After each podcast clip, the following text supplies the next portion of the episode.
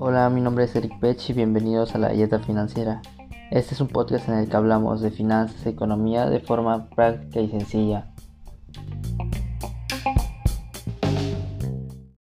Bienvenidos al primer episodio de La Galleta Financiera. Como primer episodio quiero que hablemos sobre la inflación. Eh, este es un tema muy básico dentro de la economía y de la cultura general. Y si se, daron, si se dieron cuenta, perdón, en el título dice ¿Cuál es la dinámica macroeconómica de la inflación? Eh, vamos a intentar responder esta pregunta y con base a eso pues dar información y conceptos generales. Tampoco es, esto se trata de dar información y bombardearlos. No, esto no es así. Esto es algo de una forma más sencilla de cómo explicarlo y y sé que este es un tema muy importante para todos y quiero que quede muy claro. Quiero contestar una pregunta acerca de cuál es la dinámica macroeconómica de la inflación. Verán, la inflación es un, es un factor demasiado importante dentro de cualquier país y esto se debe a que también existe lo que es la deflación. La deflación pues sería lo contrario a la inflación y con ello me refiero a que disminuirían los precios del, del mercado. ¿Y qué pasa cuando pasa eso?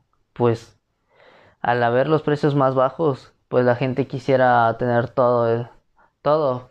Y, y pues obviamente eso es imposible, ya que existiría, ajá, ya que los productos no son, no son infinitos. Y, y pues habría demasiados problemas. Y algo igual a considerar es que también la inflación pues mantiene el equilibrio dentro del mercado, es decir que hasta cierto punto puede tener un este de un equilibrio dentro de un país y con ello pues mantener un crecimiento a lo largo de los años. Pero sin embargo existen tres razones por las cuales la inflación es mala y tres, ajá, tiene tres razones y con esto me, refiero a que tiene tres, tres factores de gravedad que puede llegar a tener, como el caso de la hiperinflación, el caso de la inflación galopante y la baja inflación.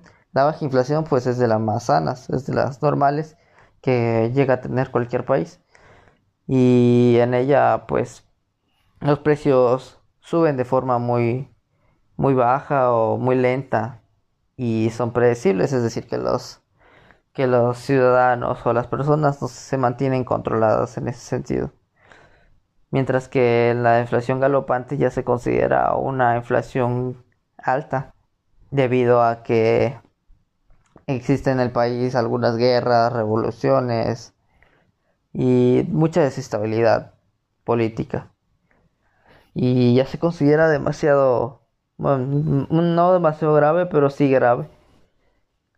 Y siguiente a eso sigue la hiperinflación. Esta ya es considerada como un cáncer porque es difícil recuperarse, sino por no decir imposible, como en el caso de Venezuela, que los productos que normalmente nosotros conocemos como pues baratos o muy accesibles para todos, pues como las, la comida en general, la, canasta básica, llegan a costar hasta 20 veces más del precio. Y es algo abrumador. Y por eso también se le considera, bueno, eso ya es una inflación demasiado, ajá, es demasiado grave y es, y es hasta donde no se debería de llegar un país. También a, a considerar que existen ciclos económicos, ¿no? Que que tanto la inflación como la deflación es como una combinación de ambos que, que mantienen el, la estabilidad dentro de una dentro de un país.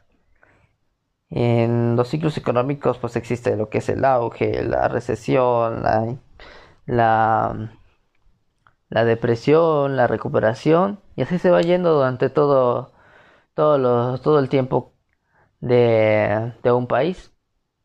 Y con eso se mide también el nivel de crecimiento exponencial que tiene. Y espero que con este, con este, con esta información que acabo de proporcionar, pues quede un poquito más claro lo que es la inflación. Y ya para terminar, pues quiero decir que la inflación en sí es el crecimiento de los de, lo, de los precios de la canasta básica, no como tal de las cosas en general.